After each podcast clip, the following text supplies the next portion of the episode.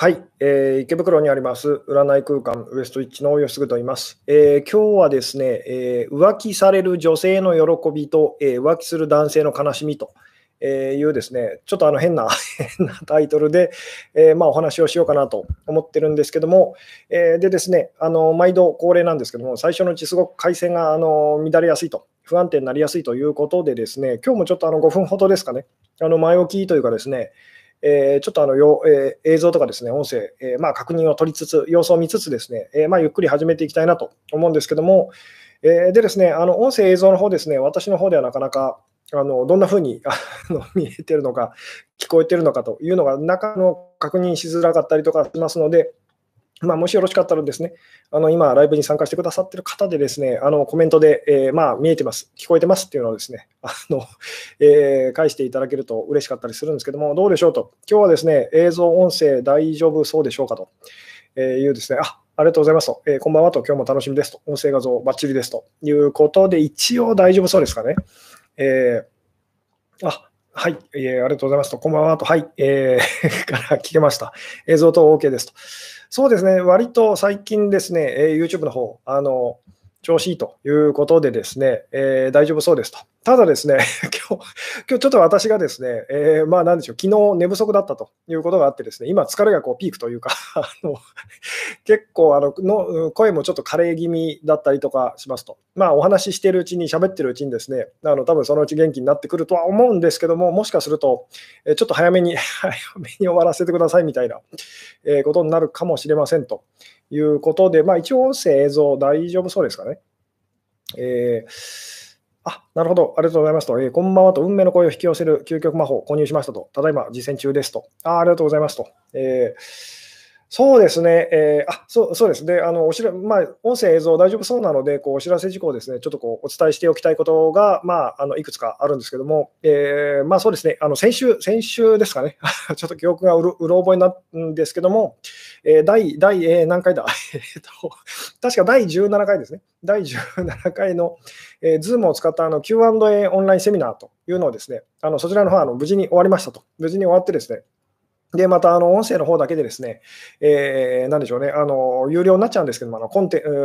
音声だけこう聞けるコンテンツとしてですね、えー、またリリースさせていただきましたと。で、今回はですね、サブタイトルで、何だったかな えっとですね、えー、ちょっと今こうすぐに思い出せないんですけども、あのすぐにこうプロポーズされる、出会ってすぐにプロポーズされる女性のなんか秘密みたいな、そんなタイトルを、サブタイトルをつけさせていただきましたと。えー、で、まあ、女性の方たちからこう結構あのたくさんいただくこう質問っていうかですね、ご相談で、あのお付き合いできま、お付き合いまではこう男性とできますと。でもなかなか結婚まで至りませんという、まあそういうお悩みも結構多かったりとかするんですけども、で、その辺に、その辺のですね、あのご相談というか質問にですね、あの答えさせていただきましたよいうですね。で、まあ他にもいろんなあの質問に今回もあの5名、6名ぐらいですかね、6名ぐらいの方に、方のその音声によるですね、えー、質問にですね、答えさせていただいて、あとはまあ、あのまあ、YouTube でもそうなんですけども、あのチャットでですね、コメントで、こう文章でこうあの質問してくださった方のですね質問にもまあ答えさせていただきましたと。で、まあ、どんなあの質問に答えたかっていうのをですね、あのまあ、なんでしょう、その まあ、今、YouTube でご覧の方は下の方の、えー、概要欄を見ていただいたらこうリンク貼ってありますので、そちらのリンクの方からですねあの飛んでいただいたページに、まあ、目次っていうかですね、こんな質問に今回は答えさせていただきましたと。いうのを書いてありますので、まあ、そうですね、ご興味ある方ですね、あのあ私も今同じことで悩んでますという方いらっしゃったらですね、えー、結構参考になるかと思うので、よろしかったらですね、あのチェックしてみてくださいと。でですね、あのまあ、前回のですね、前前々回か、前々回のあの第16回のですね、第16回、えー、Q&A オンラインセミナーのあの冒頭のですね、冒頭のそのまあ、大体17分ぐらいあの聞ける無料音声 サンプルみたいなのもですね、あの今、あの概要欄の方にですね、リンクでこう貼ってありますので、まあ、ご興味ある方がいらっしゃったらですね、えー、まあそちらの方はあの無料ですので、あのえー、まあ Zoom の Q&A オンラインセミナー、こんな感じでやってるのかというのをですね、えー、まあそうですね、あのチェックしていただけたら嬉しいですと。で、YouTube との違いはですね、あのいろんな質問に あの、寄せられたいろんな質問に私がこうどんどん答えていくというようなですね、感じでやらさせていただいておりますと。で、YouTube の場合は今日もそうなんですけども、こうテーマを決めてですね、えー、で、私がこう、それに沿ってこうお話をしていくというような、えー、形でやらさせていただいておりますと。えー なるほど。先生が疲れているときは長めのライブになりがちと。そうですね、疲れているので早めに終わりたいって言ってるときは意外と長くなってしまうっていうのがですね、傾向であったりとかしますと。えーそうですね、ちょっと鼻声というかですね、喉が枯れておりますと。あのご了承くださいと。あなるほど、えー相手は映し鏡の動画が見れません。削除された感じですかねと。ああ、そうですね、ちょっとこの辺はですね、あの時々こうチェックしてみると動画がこう消えてると、削除されてるということがあったりとかするので、そうですね、最近ちょっとチェックしてないので、もしかすると知らないうちに削除されちゃった動画がある可能性がありますと。なんで、ちょっとこの辺はですね、えー後でチェックしてみたいなと思うんですけども、でですね、あの今年ももう、あのなんでしょうね、えー半ば、今年も、えーあと今月、そうですね、もうちょっとって感じなんですけども、あのあともう一回ですね、今年中、まあそうですね、Zoom の方の Q&A オンラインセミナーですね、えーやらせていただこうかなと、今のところ思ってますと。あまりにもこうしんどいと あの、疲れちゃったという場合はできないかもしれないんですけども、一応ですね、来週の土曜ですね、来週の土曜、26日ですかね、26日の土曜のですね、また21時からあのやらせていただこうかなと。で、お申し込みフォームっていうかですね、そちらの方はですね、まあ大体あの来週の、えーまあ木曜、木曜ぐらいですかね、木曜とかそれぐらいにまあ準備できたらなと思っておりますと。なので、まあよろしかったらですね、あのそちらの方もですね、チェックしてみてくださいというようなところでですね、さて、あの今日の本題に入っていきたい感じなんですけれども、今日はですね、えー浮気される女性の喜びと浮気する男性の悲しみっていうですね、そんなタイトルをつけてみ、えーましたと。えーまあ、なのでこう、浮気に関するですね、まあ、そのお話なんですけども、で、えーどうでしょうと。あのこのタイトルですね、まあそうですね、まずここからこう聞いてみたいんですけども、えーこのタイトルをこう見てですね、どう思いましたかと。浮気される女性の喜びと浮気する男性の悲しみっていうですね、でまあ普通ですね、逆じゃないですかと。その浮気でですね、あの浮気されて悲しい思いをその女性がしてると。えで、浮気してる男性はなんかこう自分だけこういい思いをしてと、喜んでという、なんでしょうね。っていうふうに私たちこう思ってしまうんですけども、まあ、実はその、なんでしょうね。あのちょっと見方を変えるとですね、あそうじゃないんですよっていう お話をですね、でこれが分かってくると、そのなんでしょう、えー浮気で、まあ、パートナーの浮気だったりとか、あるいはこう自分自身が浮気症でこう悩んでるという方もいらっしゃるかと思うんですけども、浮気って何なのかというですね、結構まあ今日深いお話っていうかですね、聞く人によってはこう結構抵抗感が強いお話かもしれないんですけども、ここさえ分かったら浮気で苦しまないっていうお話をですね、今日はさせていただきたいなと思うんですけども、でですね、えー直接、まあそうですね、ちょっとこう聞いてみたいんですけども、今日のタイトルと、浮気される女性は実は喜んでると、そして浮気する男性は実は悲しんでると。いうお話なんですけども、この浮気される女性の喜びと浮気する男性の悲しみと。いうですね、これあの、どうでしょうと、どう思いましたかと。あのこのタイトルをですね、まあ、これ実はですね、以前にもこの辺のお話って多分したことが、さらっとこうしたことがあるんですけども、えーなるほど、そうですね、あの暇あの例えばですね、YouTube の方でこう消えてしまったかもしれない 動画もですね、あのヒマラヤの方で音声だけになるんですけども、えヒマラヤの方だとあの削除されてない可能性が結構高いので、あのもしどうしてもですね、YouTube でこうあのの動画がこう削除されてしまったかもしれないという場合はですね、あのヒマラヤの方で探していただけたら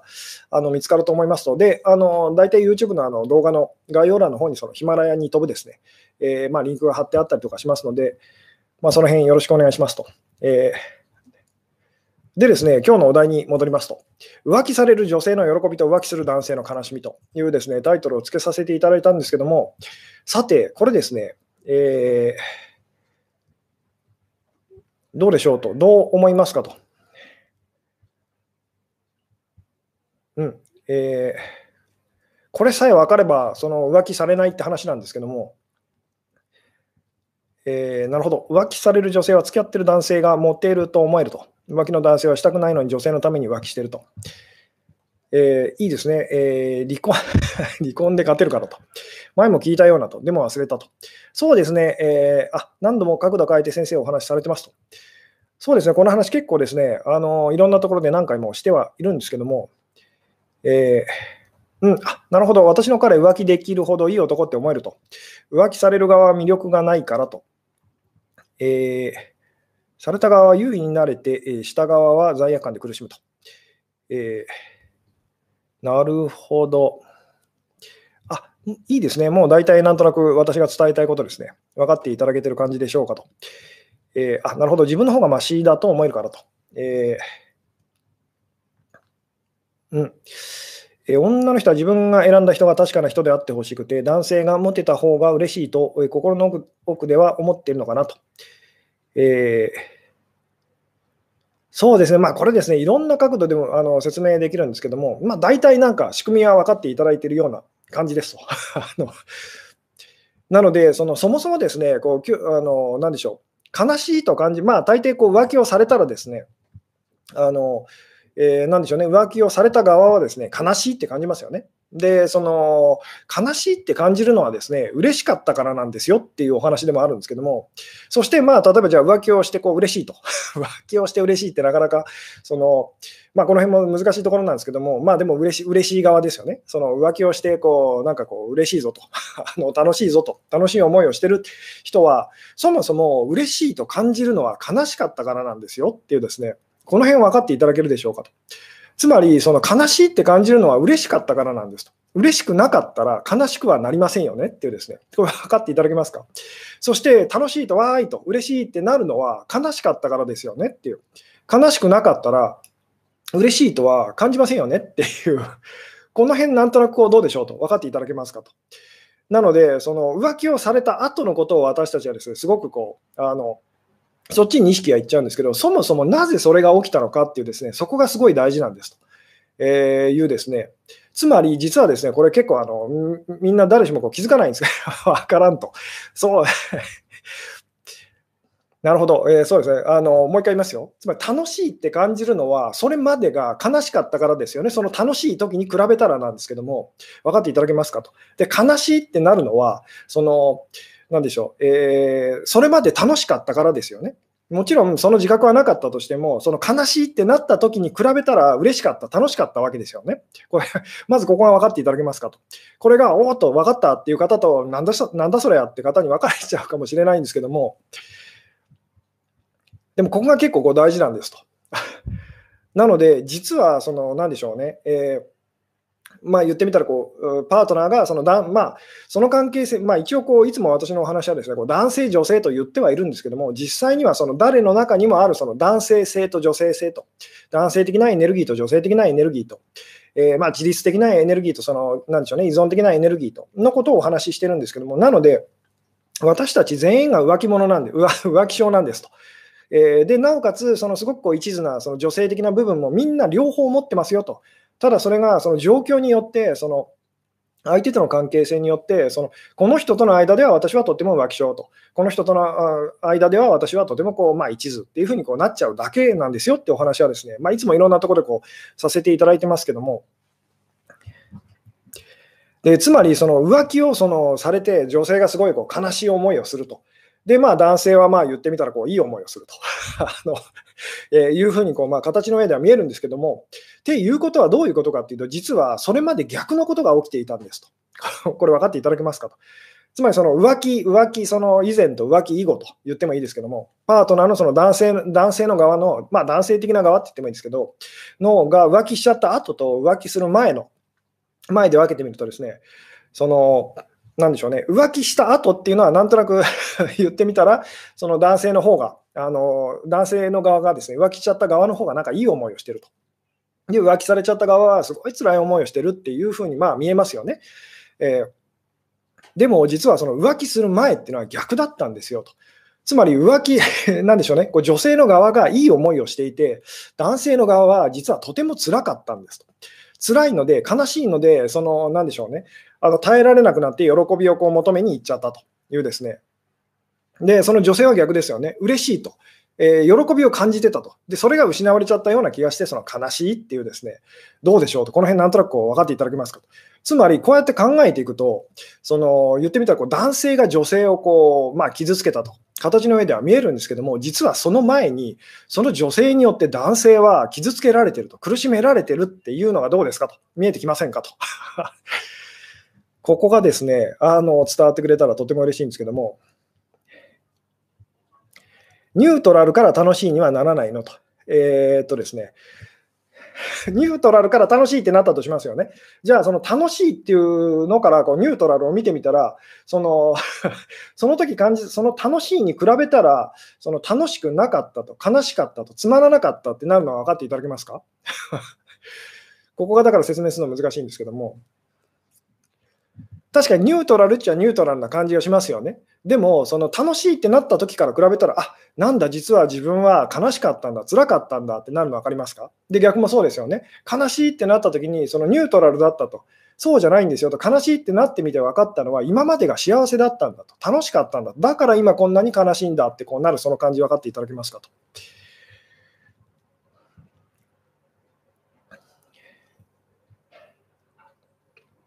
なので、その結局ですね、なぜその浮気をする側の方が実はとても辛い思いをしているんですっていうお話をですね、あの今日はこうしたいんですと。形の上では浮気された側の方がなんか辛い思いをしてる気がすると、確かに浮気後はそうなんですよ。浮気が、そのパートナーが、その男性がそのそれまでのその辛さに耐えきれなくて浮気をしちゃったと。えーで、まあ、言ってみたら、その男性は、あ、すっきりしたと、あの なんか、ほっとしたと、えー、楽しいと、よかったと。いう、まあ、その解放感というか、それを味わうと。えー、で、まあ、言ってみたら、その女性の方はですね、こう裏切られたと、苦しいと、辛いと、私はなんでこんな目に遭わないといけないのってなる、まあ、私たちがよく知ってるその浮気の あの現場ですけども、あのでも、ほとんどの人たちがこう気づかないっていうかですね、その前、言ってみたら浮気する、男性が浮気をする前に実は問題が起きてたと、起きてるんですと。で、この時にそのなんでしょうね、えー、ほとんどの人たちはこう気づかないんですけども、女性が実は得をしていて、男性はまあ損をしているというか、とても辛い状況っていうのがあるんですよと。なので、言ってみたらこう考えていくと、そのどっち まあ言ってみたらどっちもその一勝一敗と あの引き分けっていう、分かっていただけますかと。つまり最初にその、えー、いい思いをしたのは女性の方なんですよと。えー、で、言ってみたら男性がそれに耐えきれなくなって、そのそれを取り返すっていうようなことをやったっていう、このこの感じどうですかと。なんか 分かっていただけますかと。えー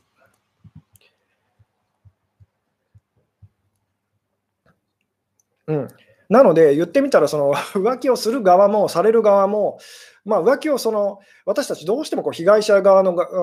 なんでしょう被害者が被害者の側のにその感情移入をしてしまいやすいんですけども実際にはみんな被害者で被害者ですし加害者なんですと。ある時には私たちはこう被害者と自分のことを思いますし、そのある時は実は加害者なんですよ。ただこの話が難しいのは、いつも言いますけども、その加害者側の時と、男性、自分たちがこう男性的になっている時、強い立場の時っていうのはですね、私たちはとてもそのあの鈍くなってると。えー、もうとっても無意識的にこうなってるので、自分が加害者だっていう意識を持てる人っていうのはすごいこう少ないんですね。えー、なので基本的にはみんなその自分のことを被害者だと思っているその加害者なんですと。あのっていうお話もよくこうさせていただきますけども、つまりみんな自分のことをいい人だと思っている悪い人なんですと。あのっていうお話をこうよくさせていただきますけども、なので、その、なんでしょうね、えーこのなぜ人はその浮気をこうしちゃうのかっていうですね、あの私たちどうしてもこう浮気をされる側のその浮気をされちゃった人の方にばかりこう意識をこう向けてしまうんですけども、大事なのはその浮気なぜ浮気をするのかと、浮気をする側の気持ちっていうですね。で、これはそのここが難しいのは、みんな私たちみんな浮気をする側に立ったことがあるんですと。例えばその異性に対してはとっても私は一途ですよって人がいたとしてもですね、でもよくその方をこう観察していくと、例えば仕事に関してはとても浮気症だとすぐに仕事を辞めると。いう女性たちそう、結構そういうタイプの女性もいらっしゃるんですけども、そのお仕事に対する、その会社に対する忠誠心みたいなものはないのかと。あの言いたくなっちゃうぐらい言ってみたらあの簡単にコロッと本当にあの なんでしょうね。こう浮気しちゃうと、えー、他の仕事をこうすぐにこう転職しちゃうというようなですね、まあ、別にそれがいいとか悪いとかっていうのはともかくとしてですね。私たちはある分野では本当にすごいこう一途ですしある分野に関してはものすごいこう浮気症なんですと。みんなこの両方の言ってみたらこうエネルギーっていうかですねあのそれを持ってるっていうふうにですねえー、まずそこにその気づいてくださいと。で、大事なのは、あなたが浮気をしちゃうのはなぜですかと。そうです。今日一番聞きたいのは、あなたはなぜ浮気をするのですかと。で、私はしたことがありませんって言っちゃだめですと。確かに今あなたがその、えー、思っているその関係性の中ではあなたは浮気はしてないのかもしれないですけども、でも他の分野ではしてるんですよと。で例えばここの話もしたことがありますけども、異性に対しても私たちはみんな みんな絶対にその浮気症なんですと。時間っていう、時間のその、なんでしょうね、こう、えー、時間っていうこう単位でですね、こう分かるんですけども、私たちはこう自分の人生の、人生のその中でですね、長い人生の中で、その何人もの人にこう恋をしたりとか好きになったりとか付き合ったりとかしてきますよね。ってことは、一人の人、一人の人をずっと思い続けて、一人の人と付き合い続けてっていうことをできてないですよね。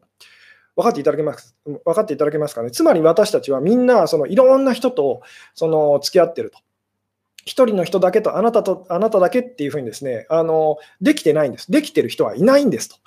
いう。いや、私はその幼稚園の頃に出会った初恋の何々君とずっと付き合ってますっていう方も、稀な方も確かにいらっしゃるんですけども、だとしても、その、なんでしょうね。あの、いや、言ってみたらその、今そうなってるかもしれないですけど、その途中いろいろあったはずですよっていうですね。えー、あるいはもっとその遡っていくならば、私たちの最初の恋人っていうのは、大体その、えー、親ですよねあの。自分の異性の親だったりがその初恋の相手ってまあなりやすかったりするんですけども、じゃあその初恋の人とこう結ばれてるかと、あの一途なのかといったら、そんなことはないですよねっていうですね、こうやって考えていくと、私たちはみんな浮気症だっていうですね、あの一途になりたい浮気症な人たちと言ってもいいですね。あの一途になりたいその浮気症な人たちっていうのが私たちなんですと。いう言い方もできますよね。なので、ここでそのすごく大事なことは、なぜあなたは浮気をしたんですかと。なぜあなたは浮気をするんですかと。この浮気をする側の人の気持ちをこう理解するというのが、その 浮気を、なんでしょうね、えー、自分のパートナーだったり好きな人にこう浮気をさせないための、えー、まあ、言ってみたらこう最大のこう秘訣ってことにこうなっていくんですと。えー、大抵の場合、私たちこう浮気されちゃうときというのは、なんであなたそんなことするのってこうなりますよね。あなたの気持ちがわからないというふうに、その私はそんなことその、えー、できないのにっていうふうにです、ね、なっちゃうんですけど、そうではなくてあの、あなたが浮気するのはなぜですかというですね、ここにまずちょっとこう目を向けてみてくださいと。そしたら、この浮気っていうことのですね、その本質っていうか、それがこう見えてくるんですけども、えーうん、昔の人は未亡人になっても夫のことを愛していますよというですね、えー、形の上ではそのそうです。でも、その本当に本当に分かってここがですね、ここがとても難しいんですけども、えー、でここが本当の今日のそのお話のですね一番大事なところなんですけども、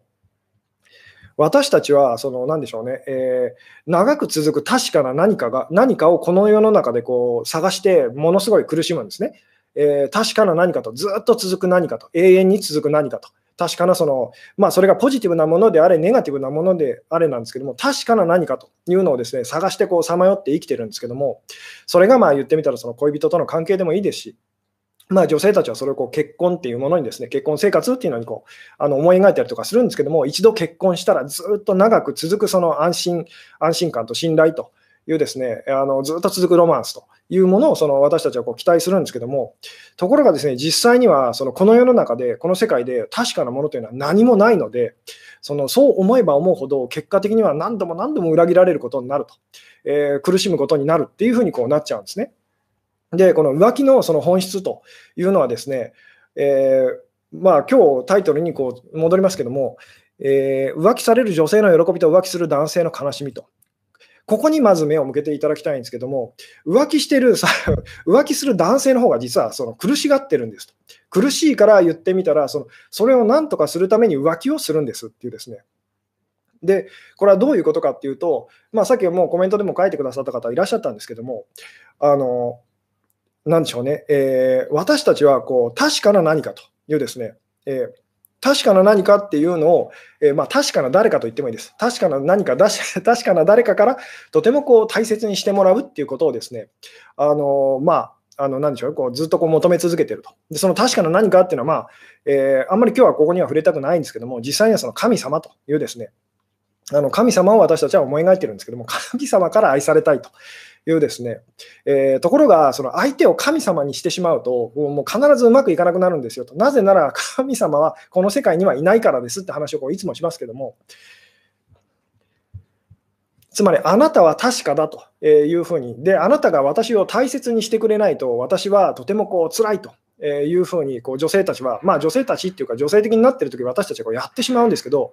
これをやると、相手は、男性は、男性の側はものすごい苦しくなるんですと。つまり、私たちみんなですね、自分のことを不確かだと感じてるんですね。えー、なので、そのあなたは確かだと、間違いがないというふうにあやられるとですね、とっても辛くなるんですと。で、それはどれぐらい辛いかっていうと、あなた自身がその浮気をしちゃった時のことを、浮気を した時のことを思い出してみてくださいと。で、さっきも言いましたけど、異性関係で例えば浮気をしたことがなかったとしても、そのなんでしょうね、こう仕事を 仕事に対してこう浮気心がこう出ると。まあ、他でも、他にも何でもいいですと。こういつもこう、えー、食べてるもの以外に、その他のものにこう、なんでしょうね、えー、こっちも食べたいなってなるときのあなたのその気持ちっていうですね、そこに、そこをちょっと思い出してみてくださいと。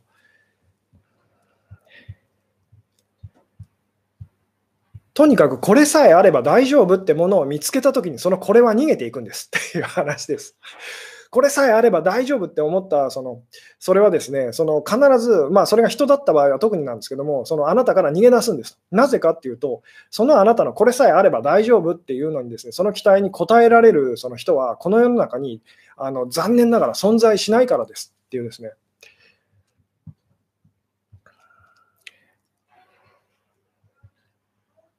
うん、でも男性は立てないといけないんですよねと。そうです。で、ここをだから説明するのはすごい難しいんですけども、それで以前に説明したあの動画がですね、あります。すごい変なタイトルの、あの えー、ちょっと今思い出せないですけど、男性はもの、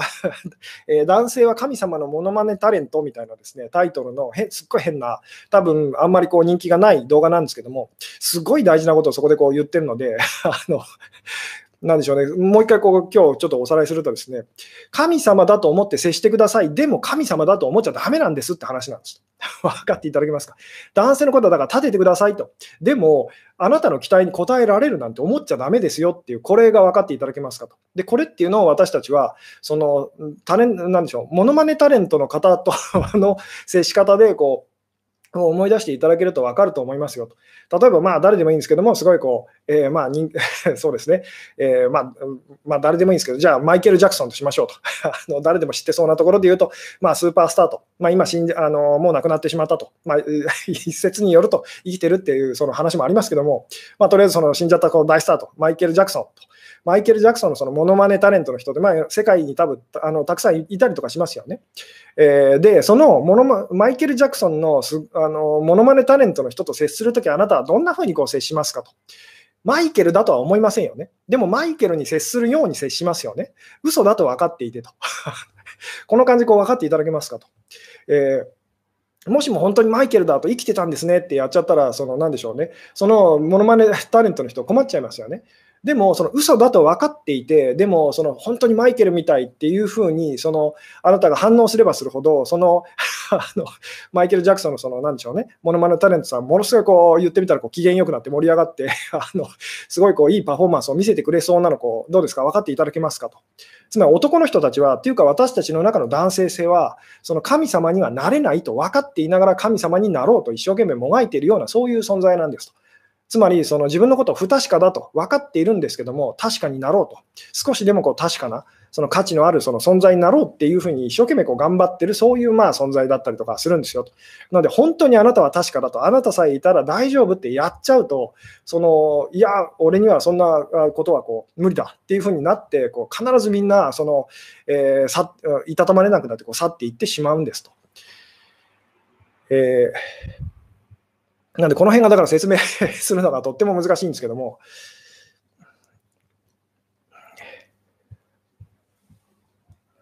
なので、とにかく、その、本物になろうとしている偽物なんです。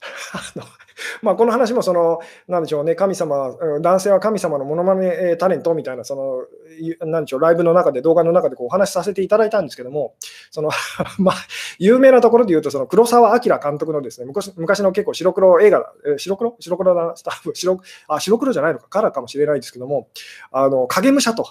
影武者っていうその有名なこう武田信玄のその武将のですね、えー、影武者をやることになった普通のその、えー、貧しいこう、なんでしょうね、えー、言ってみたらこう男の人がですね、まあ、本物よりも本物らしくこうなるなっていくみたいなそのお話があったりするんですけども、影武者をやらされることになってですね、えー、なのでその私たちっていうのはですね、まあ、男性たちっていうのは本当そんな感じなんですと。神様になりたいと、でもなれると、本当にはそのなれないことがどこかでこう分かっている、そういうそのなんでしょうね、あの存在なんですよっていうですね、なので、本物だと思って、あなたこそ私の神様と、あなたさえいてくれたら私は一生幸せだと、えー、やってしまうとですね、男の人たちは耐えられなくなって、その まあなんでしょうね、本当に離れていっちゃうんですと。だからこの辺がですね、とっても伝えるのが難しいんですけども、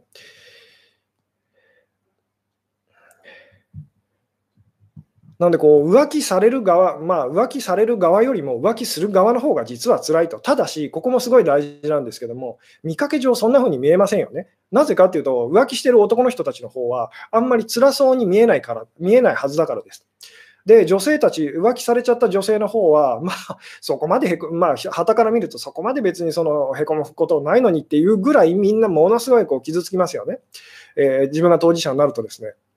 で、あの全然男の人の方が、まあ、言ってみたらこう、なんかあの適当にこう遊んで楽しそうじゃないですかと。で、女性の方がこうすごく辛そうじゃないですか。確かに見かけ上はそう見えるんですと。でも、こんな風に考えてみてくださいと。女性たちはちゃんとその悲しさを感じることがこうできるんですね。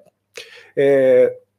ー、ところがですね、男性の側はその悲しい気持ちを感じることがそのできないぐらい辛いんですと。つまり男の人たちと男性性の特徴っていうのをよく私がこうお話しますけども、男性性と女性性の特徴っていうのはいろいろありますと。いろいろあるんですけども、私がこう一番言わせていただくのはですね、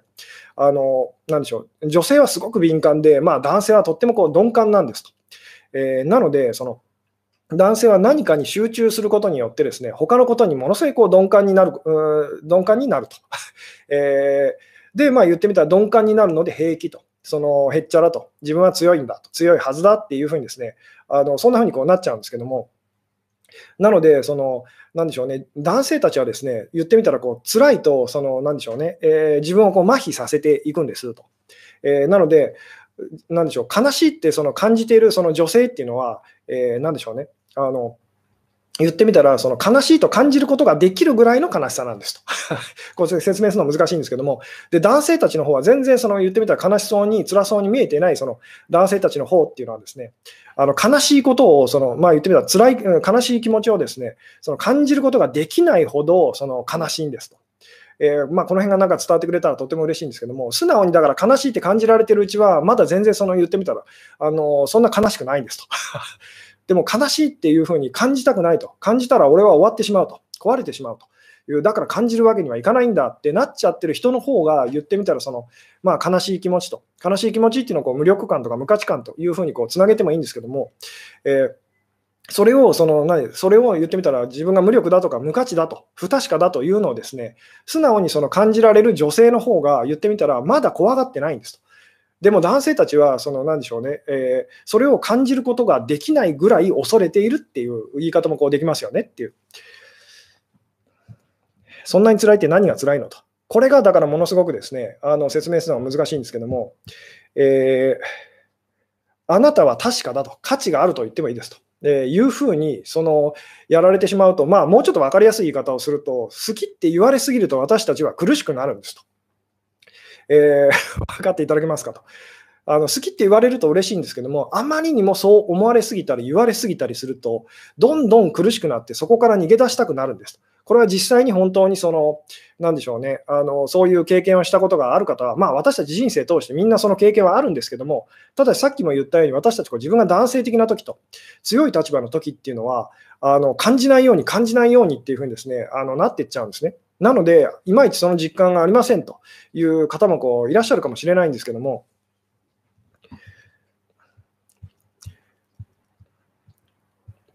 私たちですね、私たちこう全員なんですけども、あのそうですね、じゃあもう あのもっとこう、えー、大事なこうお話をですね、えー、したいんですけども、まあ、じゃあその人間が、その男性も女性もです、男性も女性もその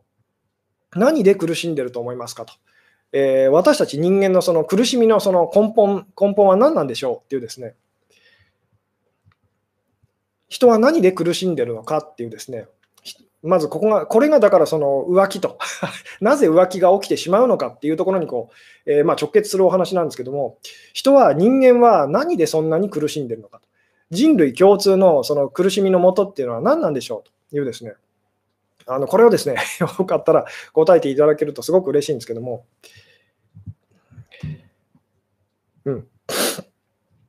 あ、なるほど。吉純さんは好きって言われますかと、言いますかと。これはですね、まあ、今のその奥さんとの関係で言うと、どちらかというとこう、私は今言われる側、つまり男性的な立場の側に まあ立ってることが多いような気がします。なので、結構その奥さんから好き好きってこう言われると、すごいこう、なんでしょうね、あのまあ嬉しい時よりも正直、本当、今日浮気をしたくなる男性たち、男性と同じで苦しくなることの方が まあ多かったりしますと。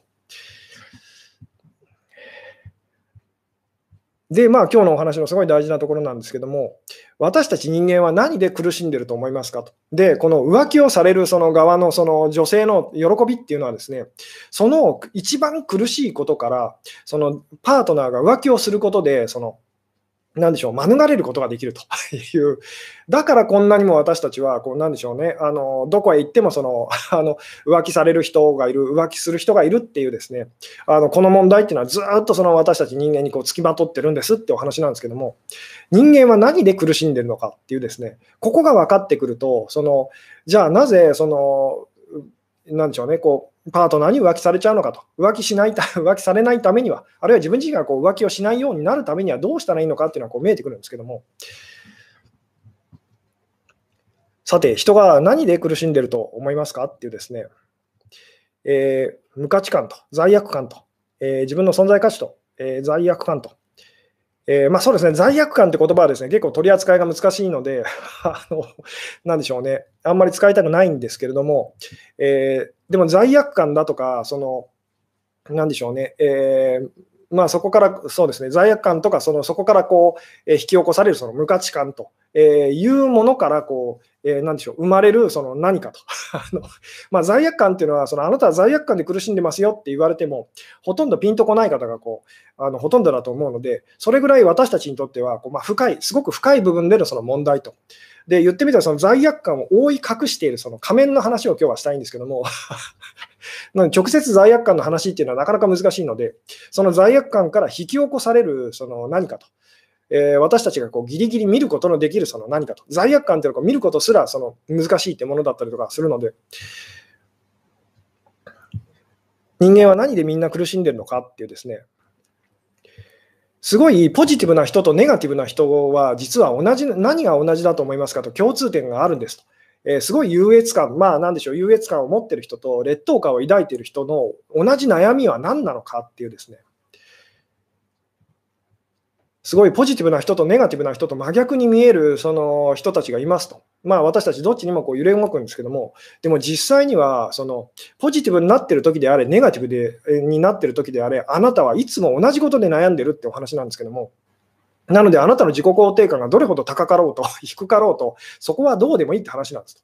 あのなぜならその高く、高くなったものは低くなると。で、低くなったものはいずれ高くなると。あのそれだけの話で、このこれは常に揺れ動いてるもので、どっちかにはならない、どっちかにだけずっとなるってことはないので、だからそこは別にどうでもいいんですと。それよりも、えー、自己肯定感が高い時も、自己肯定感が低いと、つまり、えー、自己否定感みたいなものがすごい強い時も、変わらず同じことは何なのかっていうですね、変わらずずっとその私たちがこう悩み続けてるそのものは何なのかと。どうでしょうと。あ、いいですね。あの、分かってくださった方いらっしゃる感じですかね。えー、うん。あ、奥さんこれ見たら怒りませんかと。えー、いや、大丈夫だと思いますよと。大丈夫っていうか、いつも奥さんいろんなことで怒ってるので、あのまあそうですね。あの大丈夫だと思いますと。えー、無価値観と、無価値観って言葉が結構多い感じですかね。えー自分に価値や魅力がないことと。で、別に自分に価値が価値がなくたって、魅力がなくたって、その無価値でも、そこ自体は別に何の問題もないですよね。あ、無価値だ、終了っていう 無価値観を感じること自体は別に何の問題もないんです、本当はと。だから私はこういつもいつもですね、あの素直に悲しい気持ちになりましょうと。悲しい気持ちになってるとき、私たちは自分のことすごい無力だとか、無価値だって感じたりするんですけど、全然そこは何の問題もないんですよ、本当はと。そこは問題じゃないんです。じゃあ一番の私たちのその人間がみんな苦しむその苦しむ一番の理由は何かっていうですね、でこれはまあいろんな言い方がもちろんできるんですけども、えー、そうです、その自分が嫌いなことっていう、まあ、言葉でまとめてしまうと、自己嫌悪っていうふうによかったら覚えておいてくださいと。自己嫌悪と、嫌うっていうですね、つまりそのポジティブな人と、向上心が高い人って一見よく見えるんですけども、実際には何をやってるかっていうと、今の自分が嫌いなわけですよね。今の自分が嫌いだから そのもっといい自分になりたいって言って、その一生懸命その今の自分から逃げようとしてるっていうのは向上心が高い。で、まあ、一般にこう言われてる人たちがこうやっちゃってることですと。で、一方、そのすごいこう、あのなんでしょうね、えー、向上心がないというか、頑張れないと、えー、自己否定感がすごく強い状態の人っていうのは、あのこの人も言ってみたら、今の自分が嫌いだというですね、ただ嫌いで言ってみたら、でもどうにもならない気がするので頑張れないっていうですね、この言ってみたら、今の自分が嫌いだというのは、そのポジティブな時であれ、ネガティブな時であれ、実際には私たちはいつも同じなんですよっていうですね、つまり今のこの状態が、この自分が嫌だっていうですね、こう嫌だっていうこのエネルギーが私たちを実は苦しめるんです。つまり無価値でも全然構わないんです。嫌じゃなかったらと。分かっていただけますかと。貧乏でも全然構わないんですと。嫌じゃなかったらと。つまり貧乏だと。えー、嫌だってやるからすごく苦しいんです。苦しいわけですよね。あの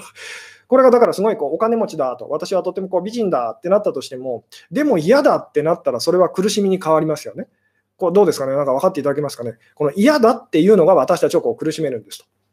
その今の自分からこう離れたいっていうですね、え、で、それがポジティブであれ、ネガティブであれ、そのこのままではダメだと、このままではいけないっていうですね、それが私たちをこう苦しめると。えなので、そのさっきの、じゃあ、ここから浮気の話に戻りますけれども、あの浮気をされた女性たちっていうのは、確かにものすごい悲しいって思うかもしれないんですけども、でも、ここでその女性たちは、えー、なんでしょうねあの、パートナーのことをすごく嫌だって感じることで、自分のことを嫌だって感じることから逃げることができると。これ分かっていただけますか、この感じ。えー、なので、つまり悪いのはあの人だと。私が悪いわけじゃないと。あのそのこのこの感じ分かっていただけますかね。それからその言ってみたらこう被害者の被害者の私たちがこうこんなにもそのなんでしょうね自分をこう被害者にこうしてしまいやすいのはですね被害者になることでその言ってみたら私は悪くないというふうにですね、私は悪くないと、今のままでいいんだと、あの人が変わればいいんだっていうふうにこう言ってみたら、その嫌だってこういう、その何でしょう、そのエネルギーからですね、こうまあ逃れることができるっていうですね、まあ一時的にですけど、こう分かっていただけます？あの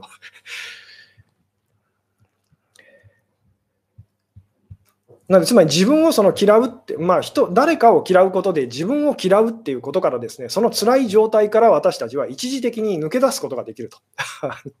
まあ実際には抜け出したわけじゃなくて、自分がその背負えない荷物を相手に投げつけて相手に背負わせるっていう、それでほっとすると。ただし相手もそれを背負いたくないので、あの、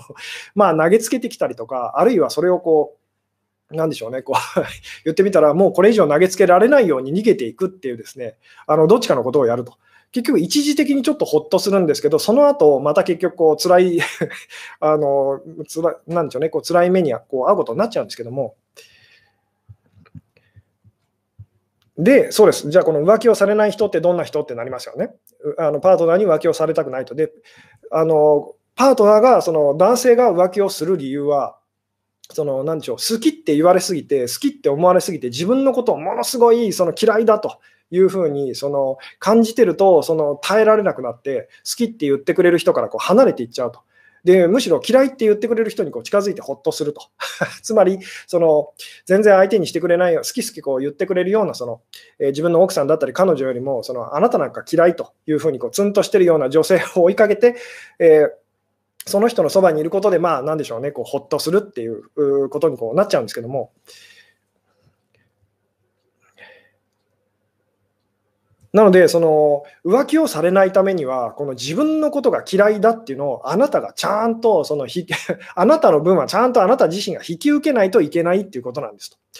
これ分かっていただけますかと。つまりうまくいかないカップルっていうのは、どちらかがいい人で、どちらかが悪い人になっちゃうカップルなんですと。これが別に男性がその悪い人であれ、女性が悪い人であれ、実際にはそのあのそれはどっちでもいいんですと。とにかくどちらかがいい人で、どちらかが悪い人と、つまりどちらかが加害者で、どちらかが被害者ってなったら、もうその加害者の側は辛くなって、その離れていかざるを得なくなっちゃうんですと。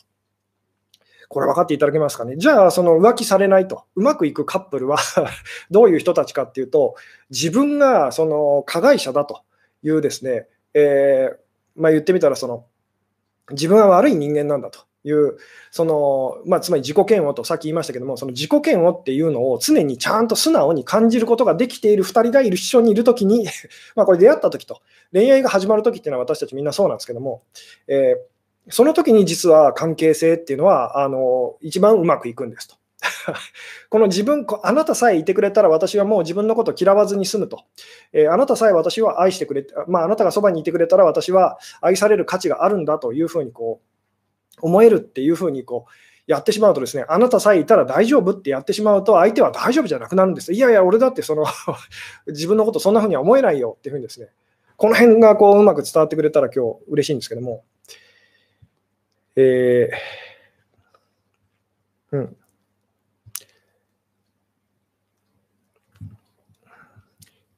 えー、なぜ自分を嫌いなものが自分の中から湧き出てくるのと。えー、っとですね、こう自分っていう言葉を見てみてください。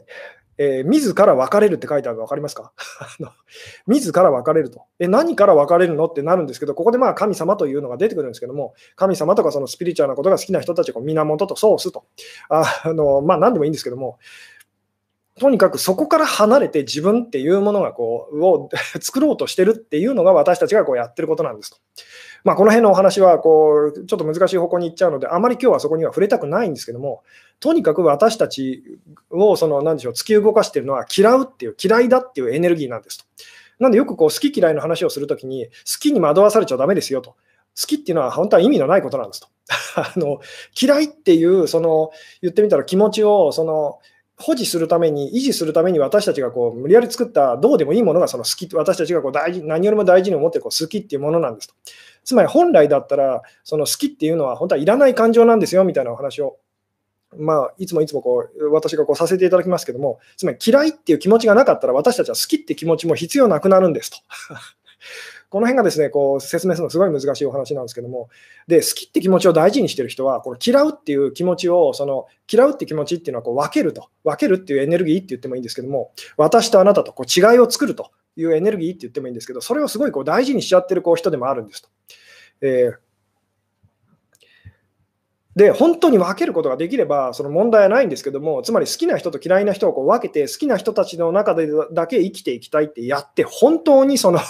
それができるんだったら、全然その通りにしましょうっていうことなんですけども、この話がもう、これがうまくいかないのはですね、好き嫌いを分けてるのは誰かって話なんですね。その好き嫌いのその境界線はどこかっていう。で、これはあなた自身なんですと。つまりあなたが行く場所には残念ながら好きな人と嫌いな人が必ずできてしまうと。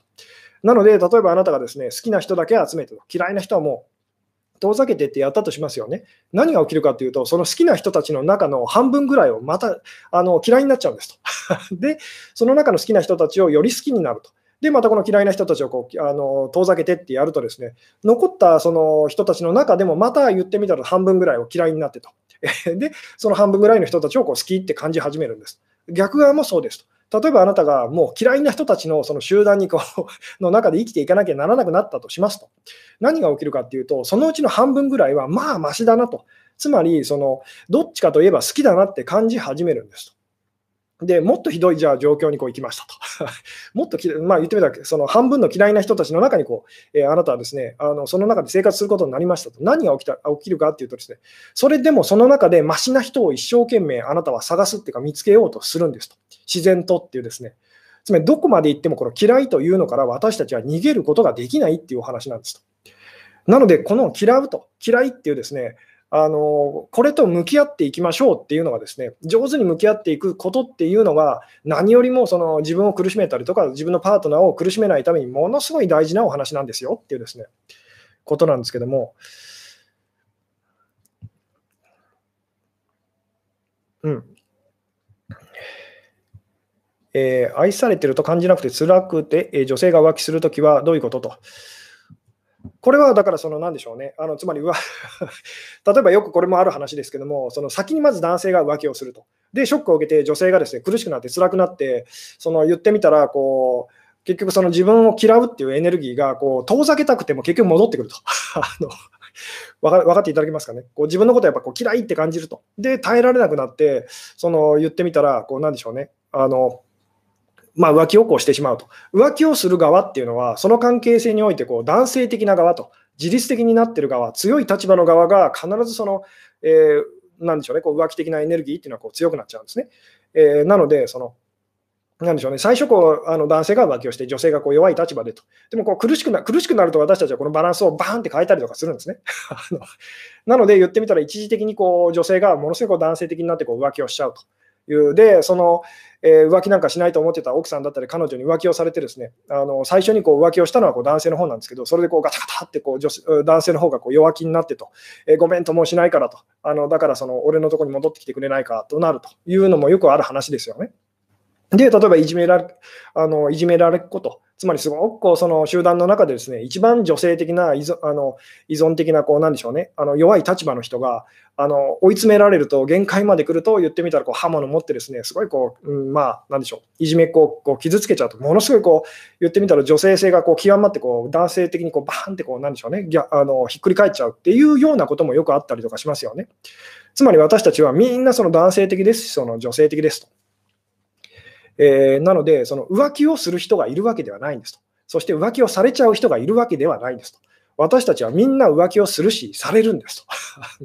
えー、ただし私たちはこういつも言いますけど、自分が損をしたとき、被害者の時はのことはものすごい覚えてるんですと。でも自分がこう得をしてるとき、その強い立場のときと、男性的で無意識的になってるときのことはほとんど覚えてないので、いつもいつも自分はひどい目に遭ってるというふうにですね、まあ、感じてしまいやすいものなんですけども、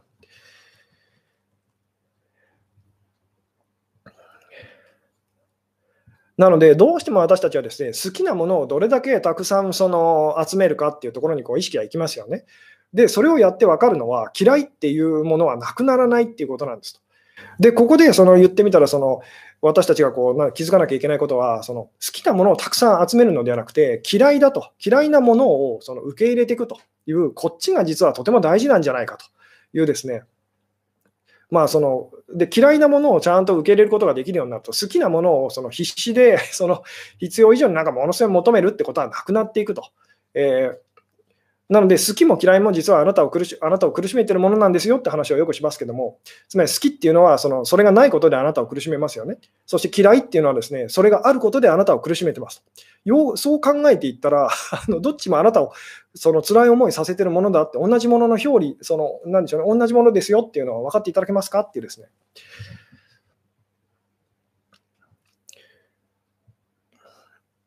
うん。あ、いいですね。あの、吉純さんの話を分かるようになったらいろいろな小技が減ってきましたと。いや、でもそれがその正解なんです。私も昔は小手先のなんかそういうテクニック的なもので、なんとか一生懸命こう恋愛だったり人間関係なんとかしようとやってたんですけども、最終的にはダメだなと。あのそういうことじゃないんだと。結局自分のことをどれぐらい愛せてるかと。つまりこの嫌いっていうその、えー、エネルギーをですねどれぐらい本当にあの自分が受け入れてるかっていう、もうそれだけなんだなと。つまりそれが心の余裕っていうことにこうつながっていくんですけども、弱い立場だったけど浮気しましたと。で、これは弱い立場ですごく辛くて苦しくて、そのどうにでもなれっていうふうにですね、あの一時的にこう一瞬かもしれないですけど、強い立場にあなたがなったので浮気ってやっちゃったんですよっていうですね、さっきもお話ししましたけども、っていうところでですね、ちょっとお話、えー、鼻をかませてくださいと。で、まあ、53分ということなのでですね、えー、ちょっとこう、そうですね、また締めに入りたい感じなんですけども、今日はですね、浮気される女性の喜びと浮気する男性の悲しみというふうにこうタイトルを付けさせていただいたんですけども、あの確かに浮気をそのされちゃった時ときと、浮パートナーというか男性が浮気をしちゃったときっていうのは、その女性がその悲しい思いをして、男性がまあいい思いをするというふうにこう見えるかもしれないですけども、そんなことになってしまったのは、その前、その浮気の前と浮気なんでしょう男性が浮気をする前に、えー、実は女性がいい思いをしていて、あの男性が苦しい思いをしていたから、こういうことがこう起きちゃったんですよと。つまり一生いっぱいで引き分けというのが実際には起きてることなんですと。えーで、そのなんでそんなことになっちゃうのかっていうと、そのなんでしょうね、えー、あなたさえいれば大丈夫っていうふうにですね、あなたさえいればもう私はその、えー、大丈夫っていう安心っていうふうにやってしまうと、そのなんでしょうね、えー、私たちはその期待にその、あなたこそ確かだというふうにこう、えやられてしまうとですね、その期待に応えられる人っていうのはこの世の中に存在しないので、みんな苦しくなって辛くなって離れていっちゃうんですよっていうですね。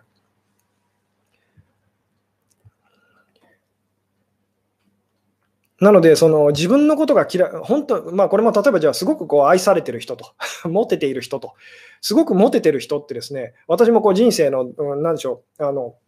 段階の中でこう言ってみたら自分が、ああ、なんかちょっとモテてるなと、あのモテ期みたいなのがあったりとかしたんですけども、その時に私が感じてたのは、とにかくものすごく自分のことが嫌いだって思いがすごく強かったんですね。で、その頃の私はすごいこう、まあ、モテ期のの私はですね、あのすごく自分のことが嫌いで、それがまあプラスの側に、なのでこういつもいつもこう今のままじゃだめだと、もうとにかくそのもっとなんかこう一番にならないととかですね、もっといい男にならないとみたいにこう必死でなんかこうやってる時にまあものすごいモテたと。じゃあモテて嬉しかったかっていうとそんなことなくてとにかく辛いと。なんでこんな俺のことをその そのそんな風な目で見るんだみたいなことですごく苦しんでたっていうその記憶があったりとかするんですけども。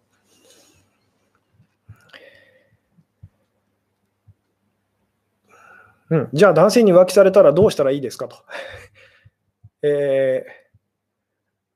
つまり、あなたがその、まあ、この話もよくしますけど、あなたが彼に相手に浮気をさせたんだと、あなたが犯人なんだと、あなたが加害者なんだって、本当に思えたら、言ってみたら あのこの問題解決しますと、仲直りちゃんとできますよと。つまり一生いっぱいで引き分けと あの。あなたが悪いわけじゃないと。知らない間に私はあなたをそんなにも苦しめていたのねってなりますよね。どうですかね、これがなんかこう伝わってくれたらとてもあの嬉しいんですけど、つまり最初に殴ったのはあなたなんです。ただしあなたはその自覚がなかったと。で、彼は相手は苦しくなって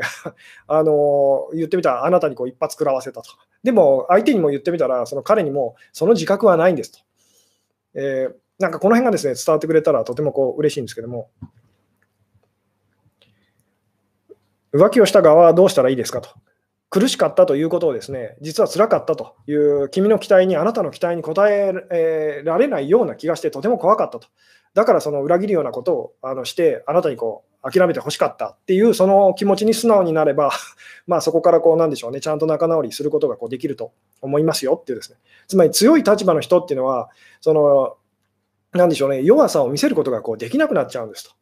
で、その弱さを見せられるような誰かをこう探しに行っちゃうってことをこうやっちゃうんですけども、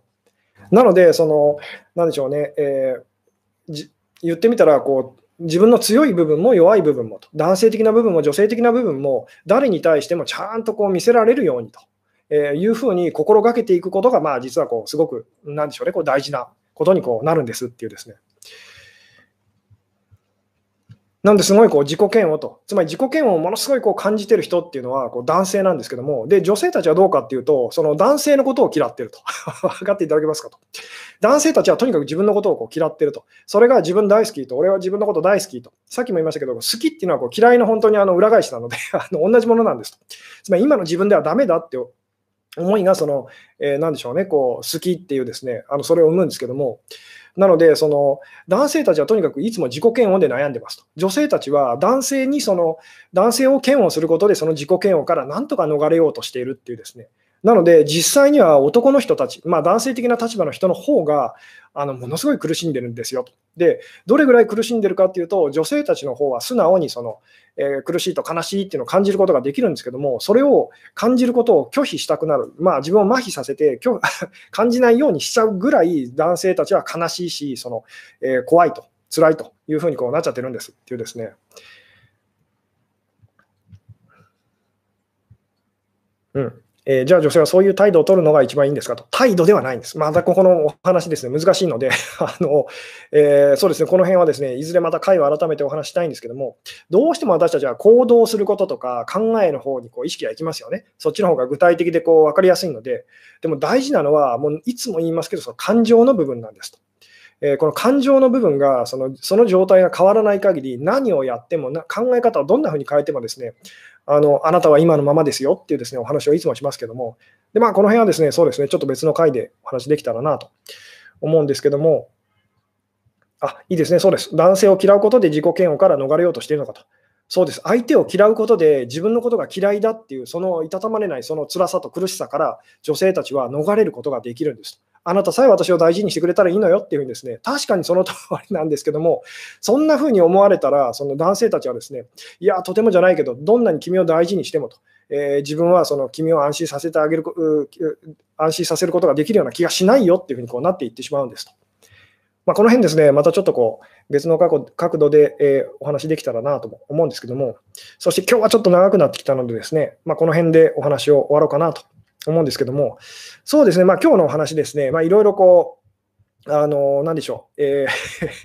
思うこととかですね、感想とかですね、多分あるか、え